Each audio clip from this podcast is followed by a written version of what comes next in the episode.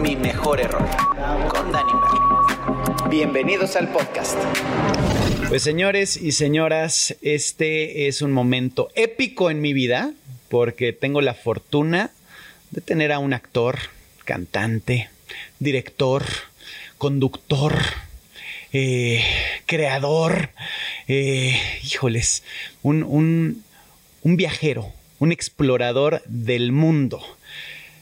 Algo que posiblemente la gente no sabe, para mí fue una inspiración para hacer un viaje que hice en el 2019 con mi familia, que lo fuimos a dar la vuelta por el mundo y gracias a él yo tengo la, la, la fortuna de, de, crear estos videos y estos recuerdos con mi familia. Entonces, le doy la más grande bienvenida a mi querido Alan, Alan Estrada, Alan por el mundo, que así lo conocen muchos. Muchas gracias, qué honor. Gracias por la invitación, Dani. Qué chido estar aquí, estoy emocionado. No, bueno, ¿cómo te explico lo emocionado que estoy yo? la verdad es que eh, he seguido tu trayectoria, he seguido lo que has hecho, de la forma que has puesto las, las piezas correctas en los momentos indicados y, y, todos tenemos una historia que contar y lo que me encantaría que nos platicaras es cómo, cómo llegamos hasta aquí, cómo...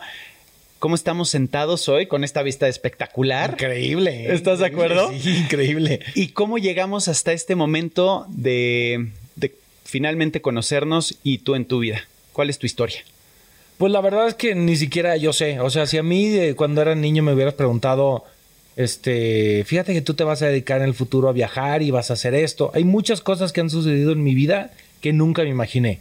Hay otras que sí me las imaginé y hay otras que me imaginé que nunca sucedieron. Claro. Entonces, como que siempre me fui llevando, eh, me fui yendo como con la corriente, ¿no? De a dónde me llevaban las cosas y por eso he hecho tantas cosas tan distintas.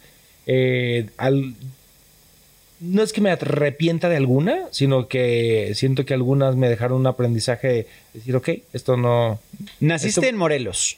No, nací en Tepatitlán de Morelos, Jalisco. En Jalisco. Sí, sí, sí. Ok, en Tepatitlán. Ahí nací, hasta los 18 años viví ahí. Ok. Sí. ¿Y cómo, y tu infancia, a, a qué jugabas de niño? O sea, ¿cuál era tu pasión? ¿Te acuerdas?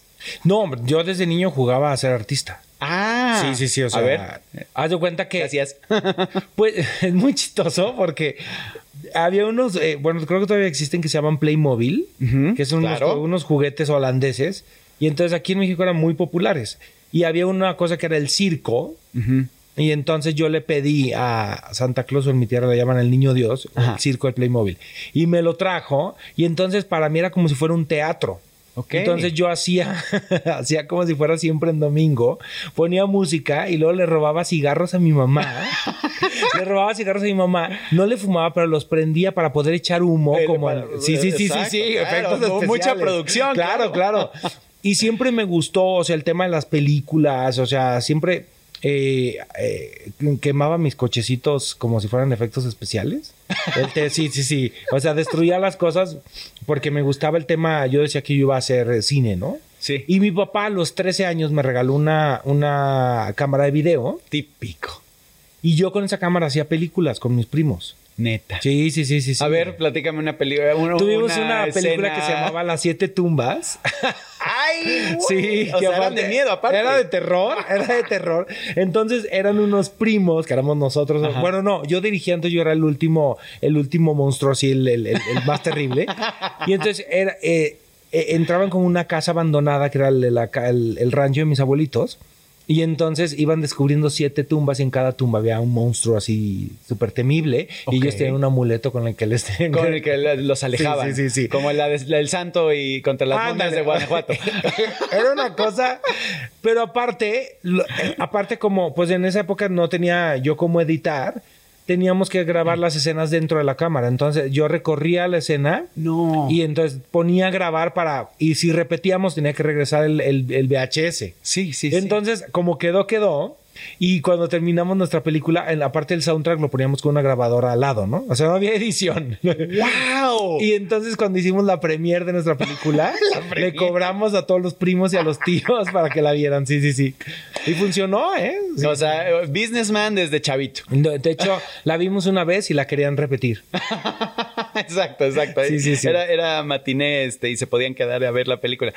Y entonces todo esto te lleva a, a seguir tu pasión, porque a final de cuentas es bien difícil cuando tú tienes una pasión, una idea, y la vida te lleva a, a- a vivirla, ¿no? O sea, Sí. a, seguir diferentes cosas y muchos se meten a estudiar, pues, arquitectura o son abogados o lo que sea, y dejan y olvidan su pasión y nada más se queda como un buen recuerdo, como una buena matiné, ¿no? Y tú sí lo lograste. Pues lo- honestamente yo creo que a mí lo que a mí me ayudó es que nunca consideré otra opción. Ok. O sea, nunca fue de, oye, ¿sabes qué? Eh, me gusta la actuación, me gusta eh, crear cosas, pero también me gusta la contaduría. No. O sea, no había otra opción para mí. Ok. No era... No había nada era, más. Sí, sí, sí. Si no hago esto, me voy a morir. Entonces yo creo que eso me ayudó. Y también yo creo que todos tenemos eh, historias o pasiones en nuestra vida, ¿no? Claro. Entonces que tienes... Yo la verdad sí fui un niño que desde niño sabía cuáles eran mis pasiones. Y me sorprendía descubrir a otros niños que no sabían cuáles eran sus pasiones. Entonces yo no entendía, yo decía, a mí si me preguntaban qué quería ser de grande, yo tenía la respuesta. Pero Derechito. cuando a alguien le preguntaban, decía, pues no sé, ¿qué quiero? est-?" No entendía. Yo decía, ¿cómo que no sabes? O sea, yo lo tengo clarísimo. Sí, sí, sí. Pero también me di cuenta que eso no necesariamente era una ventaja, porque luego fui descubriendo otras pasiones, como los viajes. Claro. Que esas no, no eran, no, yo de niño jamás me imaginé que iba a viajar tanto como ahora viajo. Jamás me imaginé que iba a tener un proyecto como el que ahora tengo. Claro. Eso no, esa sí no era una opción. Ni siquiera estaba en el panorama. Y la vida me la fue regalando, pero todas las, las cosas que yo he hecho, no puedo pensar en alguna que no ha sido algo que yo haya buscado. Correcto. Es decir, no, yo no tengo una historia de. Y entonces un día iba por, caminando por la calle y se acercó un productor y me dijo: ¿Quieres ser Ah, actor? ah, esa, no, no. Todo lo busqué y fui muy terco. Hiciste eh, uno de los blogs más eh, importantes en Latinoamérica, lo podría llamar así, que es Alan por el Mundo. Que, que eso sale de tu pasión de viajar. Sí. precisamente. Y, y es cuando te, te alejas de los escenarios un poco y dices, pero ¿por qué te alejas de los escenarios? O sea, ¿por, por qué te lleva a tomar la decisión de ahora agarrar una handicam y dar la vuelta por el mundo y grabar esas experiencias? Pues lo que pasó es que. O sea, yo empecé a viajar en el 2005 y pasaron muchas cosas muy catastróficas, ¿no? Ok. Ahora sí que hubo muchos errores en ese viaje. Ok. Entonces hubo muchos errores en ese viaje que a mí me enseñaron mucho. Entonces, en el primer viaje que yo hice que duró un mes, en mi primer mochilazo, mi primer cruzada de océano, mi primera vez en Asia, salieron tantas cosas mal que se convirtió en un aprendizaje. Yo sentí que había ido a la universidad. Ok. Entonces sí fue un viaje para mí que se fue uno y regresó otro. Entonces yo dije, wow, con lo que hacen los viajes, o sea, estoy, soy otra persona. Y entonces ahí fue que yo me propuse viajar una vez al mes, eh, al, al año, no, una, un mes al año. ok. Entonces dije, voy a trabajar 11 meses para viajar un mes al año. Y siempre los grabé porque siempre me gustó la producción audiovisual. Y cuando tenía 20 años yo producía un programa que salía en la televisión por cable de mi tierra. Yo pagaba el tiempo aire y todo. Y fue un fracaso, nos fue muy mal. nos fue fatal. Claro, parte Nos de... fue muy mal, no podíamos vender publicidad, los del, los del canal nos odiaban. Sí, no nos querían porque no había un programa así, o sea, nunca había nadie llegado, oye, véndeme tu tiempo aire, déjame hacer un programa de media hora a Bueno, semana". pasaba con Chabelo, ¿no? Que Chabelo Sí, le sí, vendieron sí. las tres horas y entonces Sí, sigue siendo dueño de eso. Exactamente. bueno, ya, Chabelo ya no existe. En familia con Chabelo. Exacto. Pero, este, entonces, como que no había un caso similar. Y cuando nosotros empezábamos, obviamente vivíamos de la publicidad, el equipo que yo tenía, que aparte no teníamos ni idea de cómo se hacían las cosas, Claro. pero sí eh, contratamos a, a realizadores que, a- que les hacían a la publicidad, a la gente que nos contrataba publicidad, eh, unos comerciales muy bonitos. Ok. Entonces el, el- el canal se enojó. Dice, oye, estás ofreciéndole a esta gente cosas mejores de las que nosotros hacemos por menos precio. Nos estás afectando el negocio. Claro. Entonces, este, ahí empezó a haber problemas. No duró mucho, creo que duró como seis meses, se llamaba No Cover. Ajá. Entonces yo tenía todo, tenía mi cámara, tenía mi computadora para editar, ya sabía editar, y los empecé a editar. Y poco a poco empezó como una pasión. Yo dije, esto no le va a interesar a nadie, esto nunca va a tener más de 10 mil seguidores. Pero lo hacías porque te gustaba. Porque me fascinaba, era un Exacto. tema que me apasionaba. Es que eso es lo más importante. Porque Sí. ahí es donde no, ahí es donde se prende la chispa. Sí, pero ahí también se, se vuelve lo truculento porque me apasionaba muchísimo y entonces eh, cuando hice la última versión de Hoy no me puedo levantar en el Teatro Aldama, hubo un día en el que dije ya estoy cansado. Eh, mi blog se había ganado un premio de YouTube que se llamaba YouTube Next Latino, que no solo lo han hecho una vez. Y ahí me di cuenta que tenía potencial para convertirse eh, también en mi forma de vida, ¿no? Sí, sí, en Y entonces dije, monetizarlo. ajá, dije, ¿sabes qué? Voy a darle un año. Un año, le voy a dedicar un año de mi vida, no voy a aceptar proyectos como actor y nada, un año de mi vida Alan por el mundo a ver qué sucede. Y este, me buscó un banco muy importante con el que aún sigo trabajando y firmamos un contrato que me dio una estabilidad Aquí puedes decir todo, increíble. acuérdate que Ah, estamos en City podcast, ¿eh? Entonces, que en esa época dale. aún era solo Banamex. Me buscaron porque yo hablaba de unas de sus tarjetas en un video y sigo trabajando con ellos. Wow. Y entonces empezaron a caer patrocinadores y dije, ok, ok, ok, ¿qué vamos a hacer? Exacto. Entonces ese año se convirtieron en tres y luego casi cinco. Porque fue Qué mucha chamba. Cuando, cuando ya tienes un patrocinador atrás, no, no pierdes un poco la perspectiva del, de, o, o- o o la intención del viaje. No, no tienes que cubrir ya el material que el patrocinador te pide o tenías carta abierta de haz lo que quieras, yo te apoyo y vas para adelante. Tenía carta abierta. Y además, eh, yo los patrocinadores que busco siempre son patrocinadores que no comprometan mi opinión.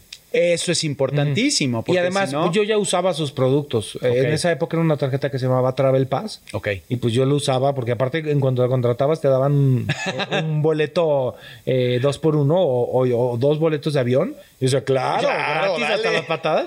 Este, y, y entonces la manera en la que yo trabajo con las marcas que trabajo es así. O sea, si a mí me mandan un brief de y tienes que subir dos historias diciendo esto, digo, ay, no. No, no, me, No. me- me- me estás catalogando, me estás encajando. Me está limitando y aparte Claro. creo que el gran error de las marcas es no incluir a, a los creadores como parte del proceso creativo o del diseño de, de lo que van a decir. Es que aparte por eso los quieres contratar, ¿no? Porque Claro. te gusta su contenido, son, o sea, te gusta lo que ellos enseñan. ¿Por qué los voy a limitar o por qué te voy a limitar algo que Sí. la marca tiene que, estar en ese... en- en- Y una marca como Citibanamex no me comprometía mi opinión sobre los lugares. ¿no? Claro. O sea, porque yo podía ir a un restaurante y decir, oigan, la comida no me gustó, pero aceptan tarjeta. ¿Sabes? En- sí, sí, sí. O sea, esa es la realidad. Que al final era eso. Si usa tu tarjeta, júntale puntos. Y pues yo con estos puntos me no te guste la Es que la comida. neta, no sabes cuántos viajes me he pagado con puntos. Claro. Muchísimos, muchísimos. Y entonces yo siempre le digo a la gente, los puntos, usen los puntos. Sí, sí, sí. Es tu OCD, es tu, tu obsesión. Tener muchos puntos. ¿Cuántos puntos tienes ahorita? Uf, sí tengo. A ver, Pero me- no, es que fíjate que hice un viaje el año pasado a Nueva York y me quedé en un super hotel Ajá. seis días y no pagué un peso. Neta. Lo pagué todo con puntos. Claro, pues es que sí, Sí, es, sí. es la forma de conocer. ¿Qué, qué, qué te, ¿Qué es lo que haces cuando llegas a un viaje? Eh, porque hay muchos errores en los viajes. Muchos, muchos. Muchísimos. Y en los errores, en los viajes los errores pueden salir muy caros, ¿eh? Exacto. A ver, alguno que te acuerdes. Pues yo me acuerdo eh, que una vez hice un viaje con mi familia. a- estábamos, hicimos am, Ámsterdam, Bélgica y París. Ok. Y para agarrar el tren de Bruselas a París, estábamos ya en la estación de tren y reviso los boletos y los había comprado para un mes antes. O sea, ya se habían caducado. Sí. Y yo, tan madre. Y es un error común, ¿eh? Comprar las cosas a destiempo en otras fechas es, es Es bastante un error común. común que me costó mil euros. Nada más. Sí. Ouch. Y yo hacía unos corajes y decía, oigan, pues tampoco es que yo sea rico, o sea, pero no voy a dejar a mi familia aquí. Claro. Entonces fui y obviamente comprar un boleto para ahorita, pues Del te doble. sale carísimo. Sí, sí, sí, sí, sí. sí. Ahora, ese fue un error monetario. Pero también hay muchos errores de, no sé, que te equivocas de ir a una calle o te equivocas de ir. O más bien que te equivocas y que no vas al lugar que tenías que ir. Porque eso también pasa mucho, ¿no? Lo- viajamos por medio de Instagram, ¿no? Y decimos, ah, mira, este está increíble, vamos a conocer este puente para tomarnos la famosa foto de Instagram. Y cuando llegas al lugar dices, ah, caray, este es, este es el puente que se ve tan instagrameable. Y, Sí. y los lugares padres o los lugares que realmente valen la pena no los, no los exploras. Creo que eso es un gran error cuando haces viajes. Pues yo creo que el error más bien, porque pues al final uno tiene la libertad de ir a donde quieras. O sea, si quieres ir al lugar de Instagram está bien, si no quieres ir al lugar de... Al final, cada uno decide qué lugar es el que le gusta dependiendo de su gusto. Pero creo que un error grave, o no sé si grave, pero es importante, es tener una idea preconcebida de los lugares. Y no dejar que para mí viajar es descubrir tu propia versión del mundo. Wow. Entonces, a lo mejor, pues tú nunca has ido a París. yo, ¿Sabes que yo nunca he ido a París? Ok. Pero París existe desde hace miles de años, ¿no? Claro. Entonces, cuando tú vayas a París, vas a descubrir tu París. Tu París. Porque tú nunca has estado en París. Wow. Por lo tanto, eh, esa ciudad se abre ante ti por primera vez, y lo cual es mágico. Deja que te enseñe lo que te tenga que enseñar. Entonces no vayas con una idea preconcebida porque luego hay mucha gente que dice, ay, sí, París es la ciudad más romántica y luego se topan con un problema que hoy por hoy tiene la ciudad de, inmigrantes claro. Eh, o a lo mejor de basura y entonces dicen, ay no, es que es una ciudad muy fea o hay mucha gente en la calle, este, que duerme en la calle, mucho, este, mucha gente sin hogar y entonces dices, ok, llevas con una idea preconcebida, pero la realidad de París hoy por hoy es esa eh, y, tiene un espectro enorme y no deja de ser una ciudad bella, o sea, todas las ciudades tienen sus retos. Totalmente. Y no hay ciudad perfecta, no hay país perfecto. Y hay que, y hay que verle el lado bueno, ¿no? Y es como todo. O sea, la vida en general es, es, de lo que se trata, ¿no? Las personas, hay que, hay que enfocarnos en las cosas positivas más que en las negativas, porque a veces sí, sí, sí puede ser que ese viaje, que París, que lo tengas con esa perspectiva, con esa percepción, eh, pues te, te desilusione. Y, y si te enfocas en lo que realmente vale la pena y en el, no sé, mil cosas que pueda haber, pues entonces le das, le das otra oportunidad de que te enamore por otro lado, es el, el, destino. Sí, bueno, yo creo que la desilusión casi siempre es responsabilidad del, del que se desilusiona, ¿no? A menos que, que si la mercadotecnia te haya hecho llegar a un lugar y no te den lo que te prometieron, dices, oye, claro, no sé, aquí en la foto vienen cinco nachos y me diste cuatro, ¿no? Tengo derecho a desilusionarme. Pero en general la desilusión es la expectativa que tú te creas de, estos lugares. Entonces, cuando la eliminas, pues todo es ganar. ¿Cuáles son los retos que, has, que has pasado? Porque aparte de que eres un estupendo actor. Hombre, gracias. Este, hoy no me puedo levantar, fue un hitazo. Y, creo que fue un parteaguas en tu, en tu carrera, ¿no? Totalmente. Creo que esa fue la que, la que te llevó a a tener la oportunidad de, hacer más cosas. Sí, sí, sí. Tanto que hoy tienes una obra de teatro que se llama Siete veces a Dios. Así es. Eh, que la escribes tú, que la dirigiste tú. Así es. Y que la compusiste tú, aunque dices que ni diriges ni compones. Pero, no, pero eso hace entonces. Estoy, estoy, no entiendo. Esos tres rubros, la dramaturgia, la dirección y la composición, pues eh, estoy debutando. Ok. Este, no sé si lo vaya a volver a hacer o si lo voy a, si lo hago otras veces, no creo que muchas más. ¿Por qué? Porque siete veces a Dios nació de la necesidad de crear algo. Ok. Entonces, eh, ahora estamos sobrepasados por el éxito que es, pero no, y, sí, bien agradecidos con la gente, pero la intención nunca fue como vamos a hacer un musical exitoso que la rompa. No, fue la intención siempre fue necesito hacer una obra que diga esto que yo quiero contar, que se cuente de esta forma y quiero hacer el teatro que a mí me gusta ver. Wow. Entonces, este, en ese sentido siento, me siento satisfecho. ¿Cómo no? Porque e, es que ese es el punto más importante. Todos hablamos de los éxitos, ¿no? De, ay, él es exitoso porque trae su coche y su casa y le va bien y trae lana. Y... Pero no, vamos a hablar de los fracasos. ¿Cómo llegaste tú a ese éxito? ¿Cómo llegaste a él hoy ya tener una obra que está sold out el prácticamente 99% de las veces? Sí, sí, sí. Y, fue un proceso difícil, fue un proceso duro, fue un proceso de, introspección, de conocerte a ti para poder ser vulnerable y escribir y, abrirte al mundo con una obra como Siete veces a Dios. Pues te digo la verdad, o sea, el proceso de Siete veces a Dios fue increíble, pero ese proceso fue increíble gracias a los errores de otras personas. Ok. Es decir, tuve lo, la fortuna, ahora sí que la fortuna, de formar parte de varios proyectos teatrales eh, que fueron bastante desafortunados. Ok. Y entonces ese proceso me hizo entender, ok, yo no quiero cometer ese error. Ok. Yo no, o sea, sabía, porque, porque en el trabajo en equipo no todo está en tus manos. Entonces, por ejemplo, me recuerdo tres proyectos que me enseñaron esos errores, ¿no? No quiero mencionarlo. No, no, no, no, no, digas el pecado, más bien del pecado más no el pecado. Ah, exacto. Había un proyecto que estábamos, a, que hice como en el, no voy a decir el año, pero hace bastante. este, y entonces mientras estábamos ensayándolo, nos dimos cuenta que no funcionaba. Los actores. Desde el ensayo. Desde los Ahí dijiste, esto va a picar. O sea, dijimos, oigan, esto no jala. No se La historia no funciona, está mal escrita, eh, no atrapa, los personajes están mal dialogados.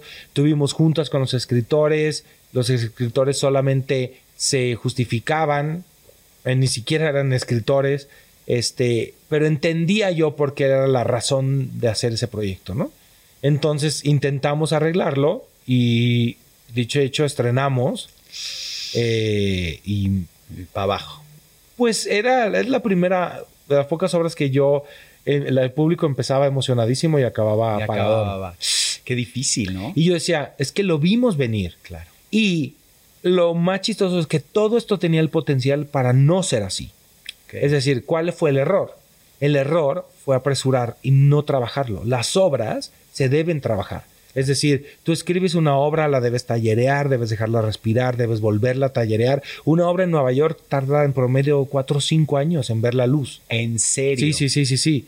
Y entonces aquí de escríbela ya y en tres meses estamos estrenando, claro que no. pues el riesgo de fracasar es muy alto. Pero por el, por, por, el proceso, porque estás reduciendo un proceso de cuatro o cinco años a cuatro meses. No puede ser. Ese es un error. Entonces dije, no, esto no me va a pasar a mí. Me volvió a pasar con otra obra. ¿Igual? El mismo tema, que fue de, vamos a escribir, la escribimos, le eh, ensayamos, estrenamos, y mientras ensayábamos yo decía, no, esto no está Esta película ya la vi. Y ajá, no bájala, no bájala. De esa, por ejemplo, hay un documental que lo puedes ver, que se llama, esa obra la hicimos y Manolo Caro te puede, te puede decir sin problema. Hay un documental que hizo Oscar Uriel, su hermano, que se llama eh, Hay obras que merecen ser hay historias que merecen ser contadas, esta no es una de ellas, ¿no? ¡Ay! Y es el documental de cómo hubo muchos errores y porque nos fue... A ver, nos fue... Para estándares de hoy seríamos un éxito.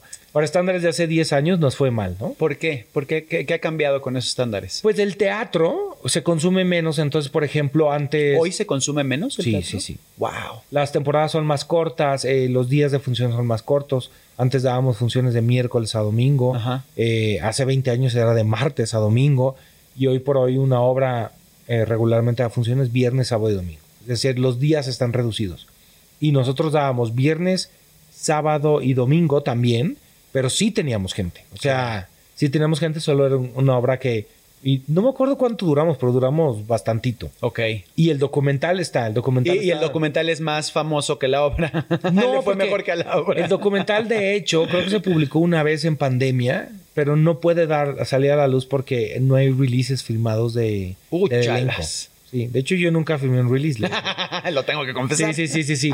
Entonces creo que no se puede, por eso no se puede ver. Pero a lo mejor si lo buscan ahí en la, en la deep eh, web. Exacto, exacto. Pero ahí, fue un error. Dije, a mí no me, dije, no quiero que me pase eso. Claro. Entonces tú, en el proceso creativo de una obra como Siete veces a Dios, no es que tener un proceso largo te asegure el éxito. Claro. Pero sabes que si no tienes ese proceso, es muy probable que fracases. Claro, lo cuidas más, ¿no? Tienes más tiempo para ver los, los, detalles que necesitan atención para que tú los puedas mejorar. Sí, sí, sí. Entonces copiamos un poco el sistema de desarrollo de una obra en Nueva York. Ok. Eh, cómo se escribe, se hacen lecturas, después de las lecturas se hacen talleres, en los talleres se invitan inversionistas, este, si es necesario se hace otro taller y luego queríamos hacer como se hace en Estados Unidos el famoso tryout que se estrena en otra ciudad y vamos a estrenar en León, Guanajuato, Ajá.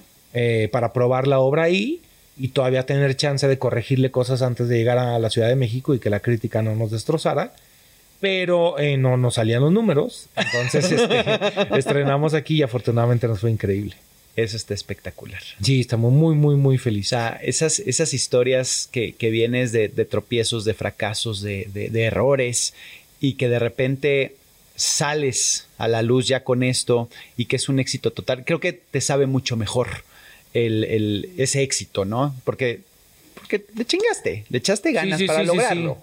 ¿No? Porque muchas veces se te puede dar rápido. Como hoy estamos, creo que vivimos en una sociedad que todo lo quieres inmediato, que todo tiene que pasar. Por eso no duran las obras hoy, porque la gente ya quiere, algo, quiere entretenimiento y quiere algo más rápido. Los programas, quiere un otro programa. Quiere... A ver, señores, espérense, vamos a frenarnos un ratito, que eso fue lo que pasó con la pandemia, creo.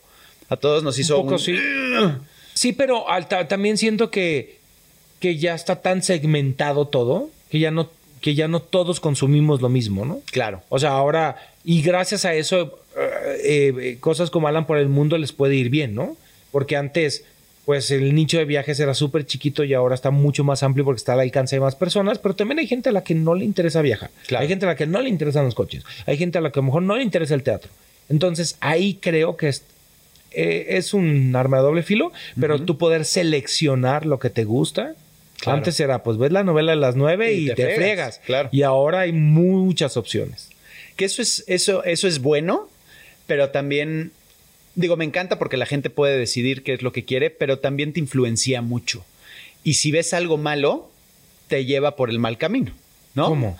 O sea, si tú, si tú ves una, unos influencers, por ejemplo, que hacen idioteces ¿no? Y que se divierten haciendo idioteces y que se pueden lastimar. Y que el chavito de 13 años o de 12 años o de 10 años lo ve y quiere hacer exactamente lo mismo, como el reto de la canela. ¿Te acuerdas del reto de la canela? Ay, no, ¿que le soplaban? No, que te la comías. Entonces te, te comías y era un reto. Y hubo gente que murió gracias a ese reto. ¿Por qué? Porque en el momento de comerte la canela se te va a los pulmones, te ahoga, te asfixia y te mueres. Punto. Y entonces eso es lo que puede Selección natural, papá, ya. O sea, ya, ya, ya, ya. Es que de verdad, yo sí creo que también no podemos proteger a la gente. O sea, mano. Sí, sí, sí, sí. no sé, es que está muy abierto ya todo eso. Entonces, imagínate, el chavito que no tiene la conciencia para tomar una decisión madura o correcta y se hace eso y, le, y es influenciado por toda esa gama de, de, de, opciones que hay afuera, ¿no? Obviamente tú me hablas un Alan por el mundo, puta, pues es lo más blanco, es lo más eh, Sí, pero también tú, a lo mejor tú, un chamaco de 17 años se va de viaje y, y lo atropellan en Londres. Entonces, Alan, sí, o sea... ¡Culpa de Alan! Pues sí, es decir, yo creo que el riesgo existe. Claro. Ya, si te vas a tragar la canela y te moriste, ay, mijo, pues, o sea, ¿qué te digo? ¿Qué te digo? O sea, maneras estúpidas de morir ¿no? exacto, exacto. Pues así que el sentido común. Sí creo que, por supuesto que hay muchos riesgos y que lo que uno ve en Internet, pero no necesariamente es este limitado al Internet. O sea, tú y yo que, crecimos con los medios tradicionales, existía yacas. Y entonces nos decían, no vean eso porque los niños lo van a repetir. Y siempre ha existido gente que hace idioteces y arriesga su vida en los medios.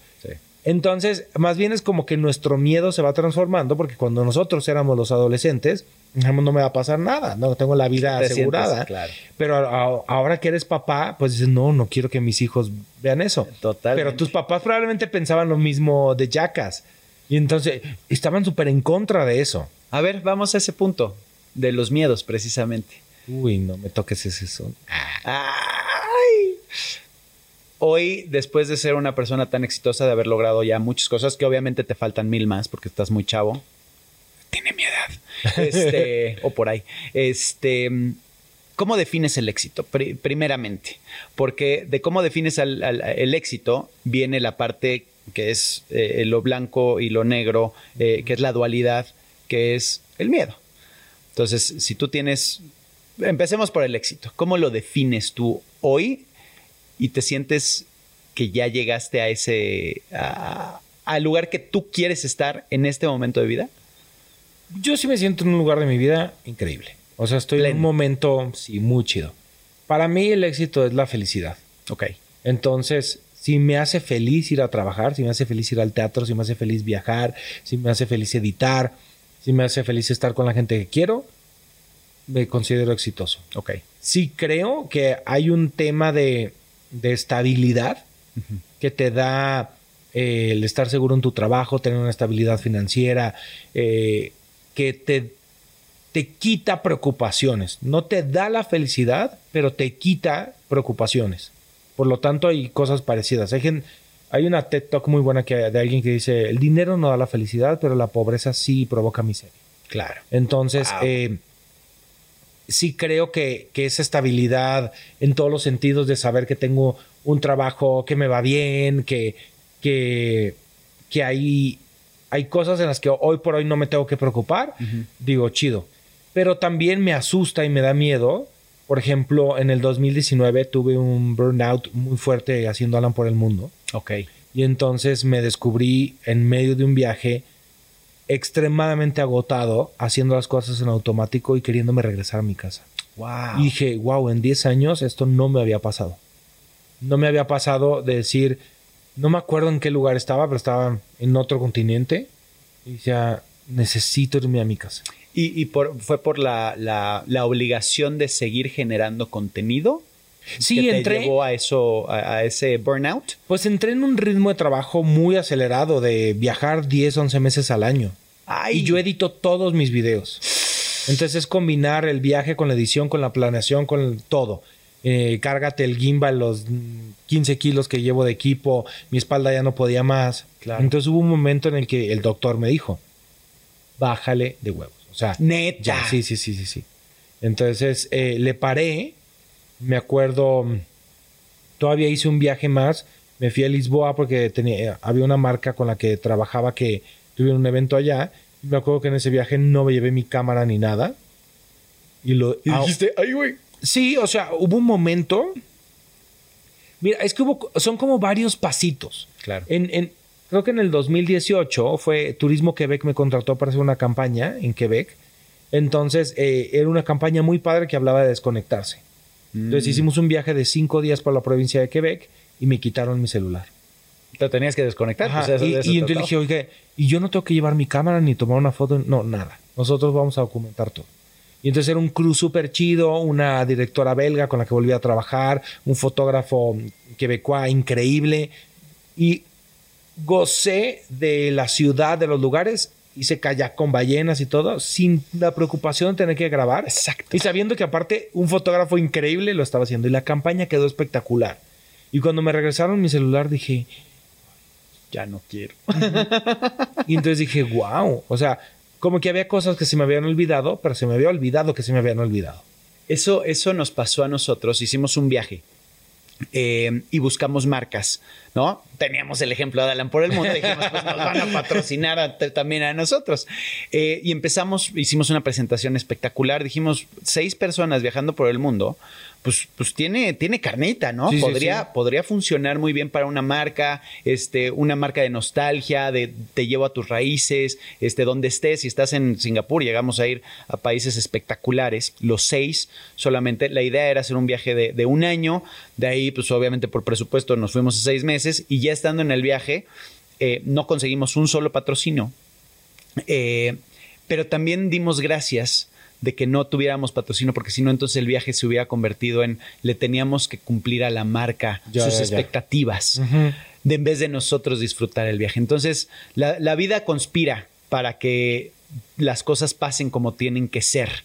Y, y en ese viaje nosotros eh, nos dio la fortuna de, de- de no tener un patrocinador, de no tener que, que estar eh, grabando por compromiso, sino porque realmente queríamos. Y entonces todos los días, en la noche, hacíamos una, una bitácora donde platicábamos qué habíamos vivido en el día. Ay, qué chido. Sí, la verdad es que está espectacular. Y entonces decíamos, no, pues nos despertamos, fuimos al museo, hicimos esto, comimos tal, bla, bla, bla, bla. Y ahorita ya estamos aquí y ya vamos a descansar. Nos vemos mañana. Y hoy, eso, imagínate el recuerdo para mis hijos. Y no, increíble. Entonces dijimos, fenomenal, qué bueno que no hubo una marca, qué bueno que no nos presionaron de esa forma, qué bueno que no era que lo tuviéramos que hacer, sino que lo queríamos hacer. Y Ya. creo que eso te pasó a ti, ¿no? Que, que ya se convirtió en una obligación más que en una... Pues más que una obligación era, yo soy muy intenso con mi trabajo. Ok. Soy muy perfeccionista, muy exigente. Entonces, más que con las marcas, porque la verdad es que yo, en ese sentido, tengo un carácter muy fuerte de si una marca se acerca a mí y no me gusta la marca, te voy a decir que no. Claro. O sea, ahí sí no voy Nos a... dijo que sí. Ay, no, Ah, mi mejor error. O sea, no voy, no voy a, no voy a hacer algo que no me gusta. Claro. Entonces digo, no, no, no, no. Entonces no me ha costado trabajo el tema con las marcas. me ha costado el trabajo el tema de la exigencia conmigo mismo. Ah. De hacer mejor los videos, de hacerlos más entretenidos, de qué mostrar, de mejorar la investigación, de que en ese sentido el trabajo se ha intensificado. Claro. Porque mis primeros videos ni siquiera estaban pensados para subirse al internet. Entonces yo viajaba con una Lonely Planet, una camarita y una botella de agua. Y, y me quedaba todo un día en un museo y exploraba y me sentaba y filosofaba. Y eso que tiene de, de- de- de padre para la- Exacto. la- Entonces ahora claro. como que planificar todo para que fuera interesante para los videos me, fue mucha exigencia para mí. Mucha, mucha exigencia. Eso fue lo que me provocó. O el sea, burnout. no tienes llenadera. No tengo llenadera, soy muy exigente conmigo. Entonces le bajé un poco al ritmo. eh, porque subía casi tres videos a la semana. Sí. Dos, dos al menos. Dije, no, no puedo. Este ritmo ya no lo puedo sostener. ¿Y ahorita paraste ese proyecto? No, estoy viajando. Acabo de regresar de Qatar. La semana que entra subo unos videos de Qatar. Tiempo. Hiciste el Titanic.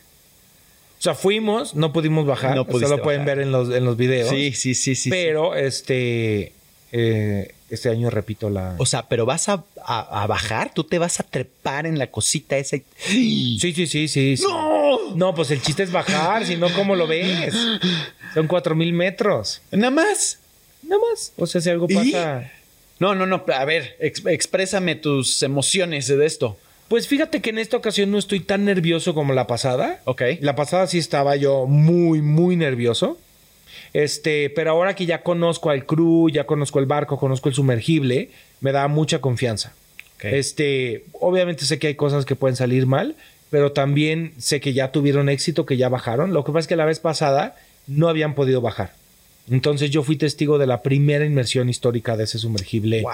a- sí, tuvo un problema, ¿no? Para Sí. subirlo. Sí, lo vi, lo vi. me Ento- lo eché como Ah. Entonces, este, ahora ellos a partir de eso modificaron ciertas cosas que, que ya han logrado éxitos, eh, inmersiones exitosas y ahora regreso. No, y, y pero, pero no te da, o sea, estar encerrado en una capsulita, ir bajando cuatro mil metros. Pues yo no Este- tengo claustrofobia. Ah, ok. Yo no tengo Fiu. claustrofobia. Lo que sí tengo es que mm, tengo dolores de espalda y, y que me dan ganas de hacer pipí. Eso es lo, lo único. Y no puedes ser pipí. Sí, sí, sí, ahí haces pipí en una bolsita. Ok, va a estar entretenido. Hay una cortina de privacidad ok, que te hace- cierras, sí, sí, sí. pipí, ya te abres. Y ah, el Titanic ahí, saluden. y bajas ahí con tu bolsita. Qué cañón está. Va a ser una experiencia espectacular. Pues espero, estoy emocionado. O sea, al final menos de 200 personas en el mundo lo han podido ver. Wow. Este, bueno, al menos sumergido. sí. Este, y me parecía algo muy único y muy especial para mi canal. Y, es, y eso es algo que normalmente no habría hecho. Ok. Si yo no tuviera Alan por el mundo, sería algo que no, no habría hecho. Sí, es que todo, todo está mapeado, ¿no? O sea, y no puedes ver en retrospectiva lo que hoy te está pasando. O sea, si, si no hubieras tenido Alan por el mundo, si no hubieras tenido la oportunidad de estar en la obra de teatro, si no, eh, eh, una cosa te lleva a la otra. Sí, porque además, y eso es algo que me amplió en el horizonte de los viajes, es que empecé a tomar decisiones en mis viajes que tenían que ver con mi público más que conmigo. Claro. Entonces visité muchos lugares que yo no, no necesariamente tenía en el radar, pero sabía que le podían interesar a la gente y wow, descubrí lugares que dije, wow, porque yo no había pensado. Por ejemplo, a decir, yo había ido a Nueva York mil veces, pero nunca había ido al estadio de los Yankees. Ok. Y la gente me lo pedía, porque yo no soy muy fanático del, béisbol. Entonces, eh, la- ve, al, ve al estadio de los Yankees ve- y voy y dije, wow, qué padre tour. O sea, me- se me hizo súper interesante eh, eh, en ese lugar, pues histórico para el deporte. Dije, wow, yo no soy un fanático de esto, pero lo disfruté mucho y gracias que me lo hayan pedido porque lo disfruté mucho. Exacto, exacto. Entonces ya te da otra perspectiva y entonces al siguiente viaje, pues ya estás más abierto a explorar otras cosas, ¿no? Sí, o sea, a Está descubrir, genial. a descubrir. Ahora, ¿cuál ha sido la motivación para que te atrevas? Pero no nada más para atreverte, porque hay dos cosas. Una cosa es atreverte y otra cosa es hacerlo, Ajá. ¿no? ¿Cuál ha sido la motivación de Alan de atreverse y hacerlo? ¿Cuál es tu, tu, tu, tu drive? ¿Qué, qué es lo que te, te levanta todos los días? La muerte.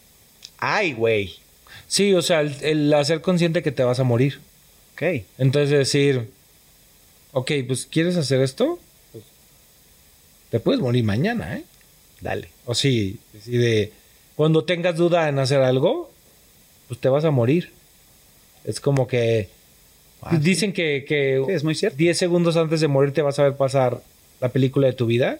Pues espero que sea divertida. ¿no? Exacto. Quieres muchas escenas en esa película. Sí, de acción, que haya, que haya emoción. Titanic, aventarte sí, paracaídas, que pasen este. cosas, que pasen cosas. Sí, Claro, sí, sí, por supuesto. Sobre todo, de, de- yo, yo, yo siempre he pensado que estamos en, en este mundo y somos seres humanos porque no, no, no- nos da la capacidad de sentir. Entonces, ¿por qué no, por, por qué no expone- eh, explorarlos y exponenciarlos? ¿Por qué el, el tacto, la- el- el sabor, eh, la, la vista? ¿Por qué no explorarlo? Y eso lo haces a través de los viajes, eso lo haces también a través de tus, de tus obras de teatro, a través de la actuación, porque te conviertes en alguien que no eres. Exacto. Eh, y, y- y es, y es experimentar, vivir. Creo que de eso se trata. Pues sí, pues vivir, porque te vas a morir. Exacto. Sí, entonces, ¿qué quieres? Estar ahí en. Este. No sé, como que. Es la pregunta que yo me haría. Si estuvieras a punto de morirte, ¿estás listo? Wow. Pues eso. Dices, ya no me falta nada. ¿Crees que estés listo en algún momento? Yo no. No creo. Siempre hay Este, algo más, ¿no? ¿Qué Por supuesto hacer? que siempre hay algo más. Pero también digo. Ah, pues si ya me toca, pues. Pues Lo que- opción no hay. eso, eso que ni qué. Entonces, este. Pues que no duela y ya. exacto, exacto, suavecito. Sí, sí está, sí es, sí es un tema que, que, que no lo tenemos consciente y me pasa con los conciertos, ¿no? Que no es uno más, sino es uno menos. Ay. No es, no es una, eh, en, en tu caso, no es una obra más, es una obra menos que haces. Y cuando le pones esa perspectiva a tu vida, entonces ya te lleva a disfrutarlo más, a estar en el momento. Porque muchas veces las hacemos con la intención de ya, apúrate, ¿no? Como lo dijiste del viaje. Yo ya quería que acabara el viaje porque ya no quería grabar, porque ya estaba cansado, porque ya estaba, este, ya, ya me había quemado y ya no que necesitaba más eso. Y entonces estás esperando regresar. Lo me pasó con mi hijo también cuando está chiquito, lo tengo a los 21 años, imagínate. Y, y quería que creciera. Y, y entonces ya gatea, pero ya quiero que camine, pero ya camina, pero ya quiero que hable, pero ya es esto, ya quiero que haga. Entonces estás, estás viviendo. En, hay, hay una película muy buena que es la de Click de Adam Sandler. Ay, no la Este. ¿No la has visto? Es espectacular porque le dan un control remoto. Y entonces todas las, todos los momentos que él no quiere vivir, le adelanta. Y entonces llega un punto en la, en la historia que pues prácticamente adelantó toda su vida y se perdió los mejores momentos de su familia. Wow, ay, qué triste. Pero eso es a lo que vamos, ¿no? Es, esa es la película que tú quieres ver. No, pues te- si te toca vivir algo, pues te toca vivir algo. Claro. O sea, sí siento que también hay, hay una ed- hay una cosa que te da la edad y no me dejarás mentir, que también hace que, que valores más las cosas. Totalmente. La madurez. o, o cuando tenías algo y luego te lo quitan o renunciaste a él y luego regresas a él, supongo que te pasó con los conciertos. Uf. que mm, me acuerdo una vez el productor de, de Hoy No Me Puedo Levantar eh, me dijo, la gente puede renunciar una vez al éxito, pero no dos. ¡Auch! Entonces me dice, cuando eh, que estaba toda esta nueva onda de, los, de, de grupos y artistas de los 80s, 90 regresando, me dice, "Eh, a ese éxito renunciaron, para el de ahorita no lo dejan por nada. Wow. Dice, Porque uno, lo disfrutan más, ya tienen un mejor deal porque seguramente en esa época probablemente les vieron la cara.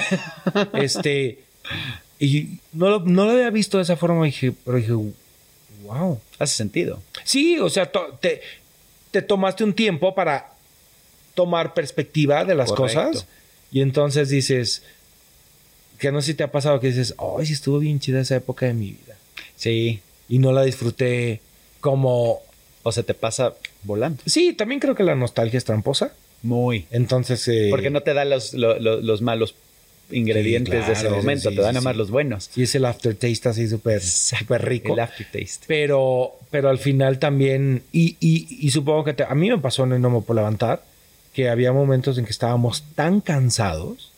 Que era difícil disfrutar el éxito. O sea, lo quiero disfrutar, sé que nos está yendo increíble, pero damos siete funciones a la semana de tres horas y media. Este, tengo que cantar 11 canciones perrísimas de cantar y tengo voz. Claro. Entonces era complicado en la circunstancia poder disfrutar de, de lo que nos estaba pasando, ¿no? Y decían, hoy vino Sarah Brightman a verlos. Y yo no, no, o sea, había claro. cosas increíbles que nos pasaban, pero el agotamiento, yo creo que el agotamiento es el mayor enemigo del éxito. Claro. Porque cuando mejor te va, más trabajo tienes, más agotado estás y menos... Y eso pasa en los viajes, que yo le digo a la gente, a mí al principio, digo, igual tenía 24 años y aguantaba todo, pero ahora necesito tomarme el Más tiempo. tranquilo, claro. Digo, sí, o sea, hoy me voy a dar la tarde. Exacto. Voy a descansar, voy a estar en el hotel porque entre más descansado esté, más voy a disfrutar lo que veo. Claro. No voy a estar durmiendo en el museo, no voy a estar muriéndome de hambre. Y entonces creo que igual es la vida. Exacto. Tómate tus momentos, tómate tus breaks, des- des- descansa para que lo disfrutes. Hay una frase que, que me gusta mucho, incluso la, la uso en el libro, que, que dice, nada falla como el éxito. Quiere decir que cuando llegas al éxito dejas de hacer las cosas que te llevaron a ese lugar. Entonces lo ves, empiezas a ver las cosas desde otro punto, ¿no? Ahorita lo dices, oye, estoy agotado, estoy cansado, ya no puedo más. Pero sí, lo que te llevó a estar en ese punto lo dejas de hacer. Y por eso las caídas a veces son tan fuertes. Porque la gente ya no, ya, ya, digo, en el caso de nosotros, y lo platico y lo tengo abiertamente y está en el libro escrito, cuando a mí me sacan de Mercurio, me sacan del grupo, me corren, Toño Berumen, porque pues yo me sentía la última chela del Azteca. Y, y entro en una espiral de, de- de depresión muy fuerte, que no lo sabía yo, y me voy a vivir a Estados Unidos, pero yo me voy a vivir con, con la intención de, de escapar. Pero eso no lo entendía, eso no lo sabía. Ya. Porque yo tenía una responsabilidad muy grande que nunca la quise hacer mía, que era estar arriba de un escenario. Entonces hoy lo veo ya como la oportunidad de estar arriba de un escenario, de ser el puente de las emociones entre la música y la gente, porque no es Dani. O sea, tú cambia a Dani, ponle este Juan, ponle Miguel, ponle, eh, o sea, es una persona que está haciendo un puente de la persona que quiere sentir esa emoción. Entonces mi responsabilidad es ser ser ese, ese, ese puente y ese pase para que esa persona se emocione y esa persona logre, como tú lo haces con, con tus personajes, cuando actúas, cuando, cuando interpretas a alguien que no eres tú. Es exactamente lo mismo el artista. Y sí, concuerdo con una vez que lo pruebas, es muy difícil alejarte porque, porque es... es Pero hasta ahora lo entiendes. Hoy lo entiendo. Hoy lo entiendo y hoy lo veo desde otra perspectiva completamente diferente y lo disfruto con mi familia, cuatro hijos, este, están en los escenarios con- conmigo y los llevo a dar el tour y es algo que toda la gente quiere. Le, le encanta la farándula, le encanta la artisteada, le encanta los escenarios, le encanta el, el saber cómo, cómo vive un artista, ¿no? ¿Qué vive un artista? ¿Cómo es tu día, un, un día normal? Llévame a través de, de- de- de un día por Alan por el mundo. Pues, o Alan Estrada más. pues bien. la verdad es que sí tengo días muy, o sea, no tengo una rutina. Ok. Y eso me encanta. Soy muy hiperactivo y me aburro muy fácil. Ah. Entonces necesito, sí, sí, sí, sí, sí. Necesito estar cambiando constantemente. Claro. Entonces depende mucho de lo que tenga, ¿no? Hay algo en mí que ve con mucha esperanza los días libres. Ok. Cuando, por ejemplo, hoy tengo una media tarde libre, ¿no? O sea, hoy tengo de 3 a 6, tengo 3 horas libres. Entonces de repente digo, ay, ¿qué voy a hacer mis 3 horas? Voy a ver una serie, este, ¿qué voy a hacer? Pero normalmente soy también muy workaholic. Entonces eh, me, me levanto a trabajar. Claro. Pero hay días, por ejemplo, que si no tengo un compromiso, no pongo despertador. ok. No pongo despertador y digo, a como ¿Y eres dormilón? Sí, pero hay veces que me despierto a las Ya 6 te- de la te- te mañana. escupe ¿eh? la cama a las seis Sí, de la sí, mañana. sí. O hay veces que, que abro el ojo y son las 11. Digo, ¡ay! ¡Ay, qué rico! Sí, sí, sí. Y es sí. cuando más cansado despiertas, ¿no? No, yo sé, cuando quieres seguir durmiendo.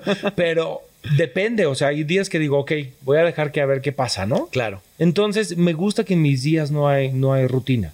Sí tengo una adicción al, al- teléfono celular, Ok. pero porque ahí trabajo. E- es que se convirtió ya en nuestra... Sí, Ajá. sí, sí. Entonces sí. trato de trato de darme mis tiempos, pero estoy trabajando en ello. Sabiendo lo que hoy sabes y lo que has vivido y lo que hoy tienes y lo que...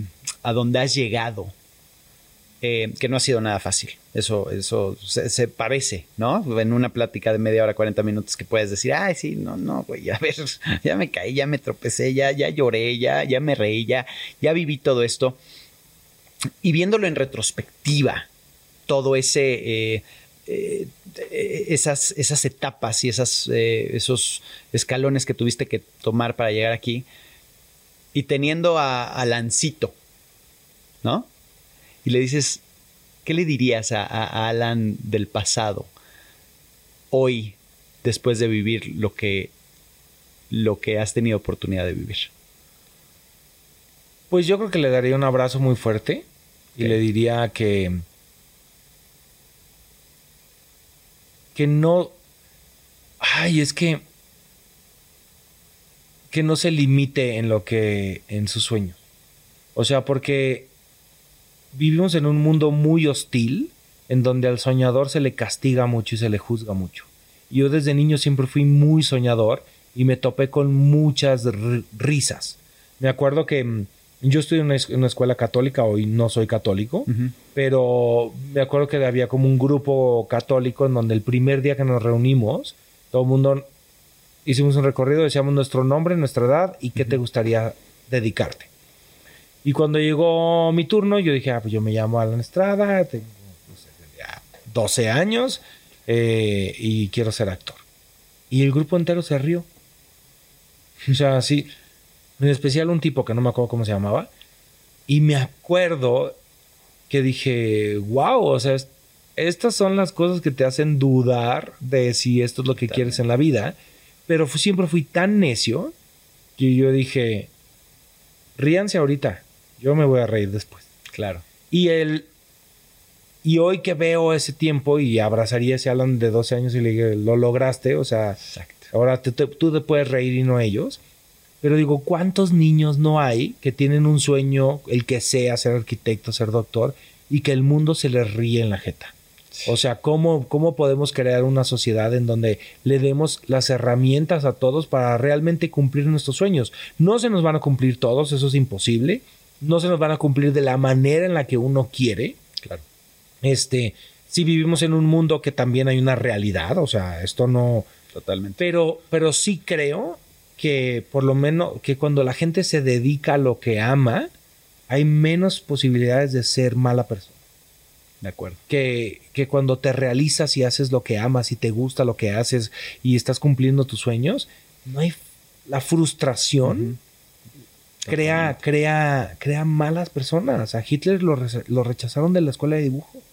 Imagínate. Sí, él quería pintar. Y eso pudo haber sido un, gran parteaguas, ¿no? Pues dicen sus, sus, los historiadores, sus biógrafos, que probablemente sí. O sea, como la frustración y el rechazo claro. te pueden... O a ver, pues no, no hay ninguna obligación de la escuela de aceptar a todos los que aplican, pero sí creo que la manera en la que nosotros rechazamos a los demás. Yo me topo, ahora que estuvimos en siete veces a Dios haciendo audiciones para la gente, para mí era muy duro Decirles seleccionar a la gente porque digo, le voy a decir a alguien que no. Es que es bien difícil. Y entonces quiero que esa persona entienda que no le estoy diciendo que no eh, eh, porque no lo considere lo suficientemente talentoso, talentosa. Eh, simplemente o, persona o mala persona exacto porque lo tomas muy personal no porque en el momento en el que te dicen no es un no a mi persona y no es un no a no eres la persona correcta para hacer ese papel en específico. No tienes la tesitura, no tienes, no sé, el cuerpo. O sea, pueden ser muchísimos factores, pero no es personal. Pero es bien difícil entenderlo de esa forma. Es que no es personal y sí es personal. Pues porque al final. Eh, tú, estás, diciendo que no a él, claro. Pues sí, estás poniendo tu persona y tu talento al servicio de algo. Pero es decir, lo que tú eres hoy por hoy no es lo que yo necesito hoy por hoy, que eso también las relaciones humanas funciona. ¿no? Es decir, lo que tú eres hoy por hoy no es lo que yo necesito hoy por hoy y eso no te hace ni mejor ni peor. Sí creo, y lo vi por ejemplo en las audiciones, que por ejemplo sí había gente que decía, wow, o sea, espero que no esté considerando dedicarse a esto, porque pues no hay por dónde, pero también puede haber alguien que su pasión es cantar o la música y a lo mejor no tiene la voz, pero puedes dedicarte a algo relacionado a la música. ¿No? Entonces, a lo mejor tu camino está ligeramente... Tienes que entender tus talentos y tus fortalezas, lo cual tenemos un gran amigo que, que, hace un gran taller de eso. para que eres bueno. Claro, para que eres bueno, ¿no? Y si no eres, acéptalo, no pasa nada, pero somos una, una, eh, una sociedad, lo, siento yo, de, de pretensión de yo quiero eso porque mi amigo lo está haciendo o porque creo que a través de eso voy a llegar a la fama o al éxito o lo que sea, sobre todo en el medio artístico se, se hace mucho, ¿no?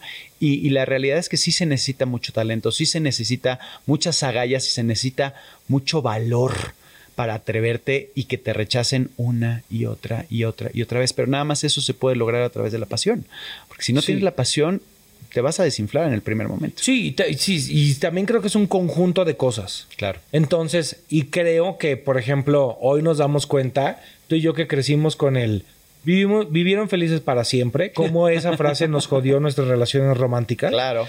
El, el cliente siempre tiene la razón. Entonces hoy estamos llenos de personas que exigen cosas absurdas, a las compañías y en el- Claro. Y en, y, tam- y en el otro sentido tenemos estas series de películas en donde nos dijeron los sueños se cumplen.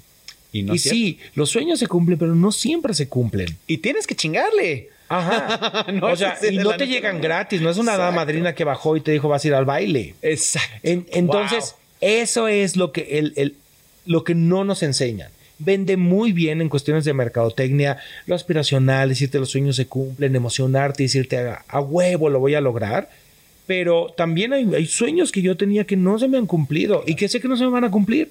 Claro. Y estoy ok con eso. Digo, ok, esto no va a pasar, ¿no?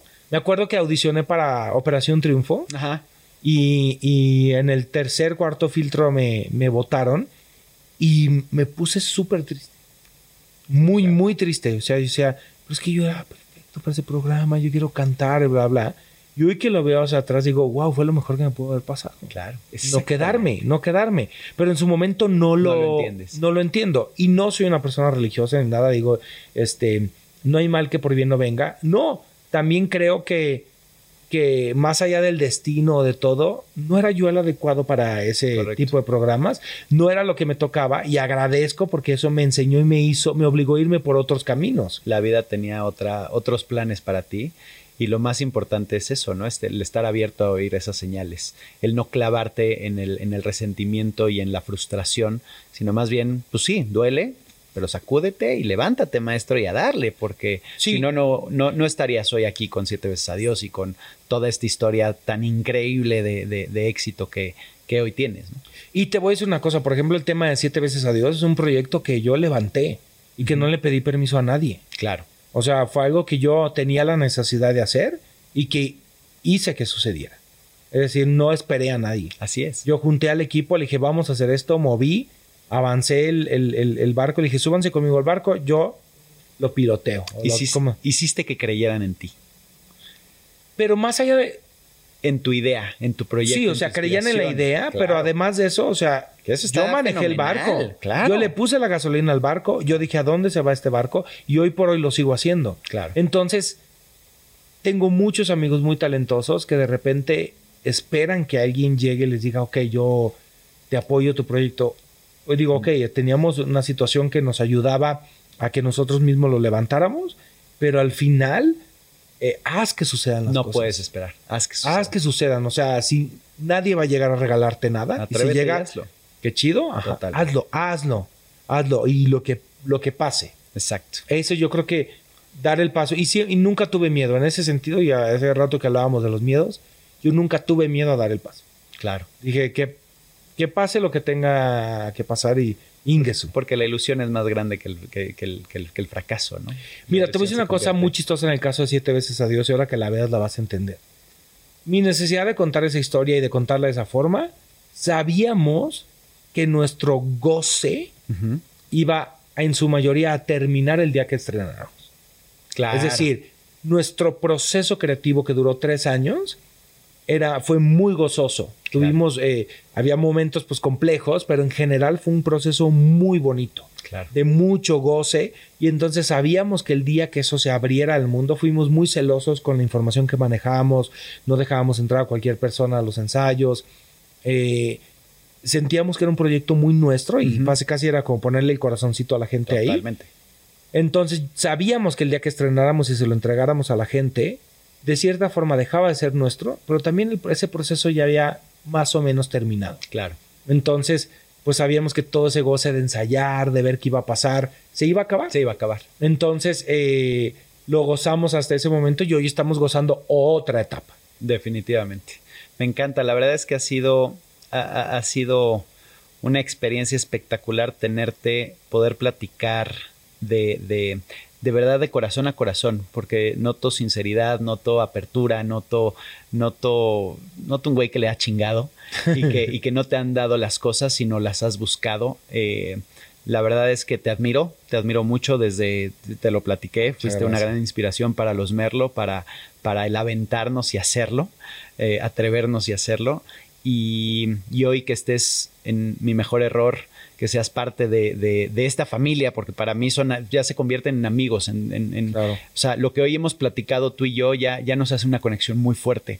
Ya aprendí muchísimo de ti y espero seguir, este, pues ahora sí que sacándote tus ideas y, y, y transportándolas a, a, mis emociones y a mis sentimientos.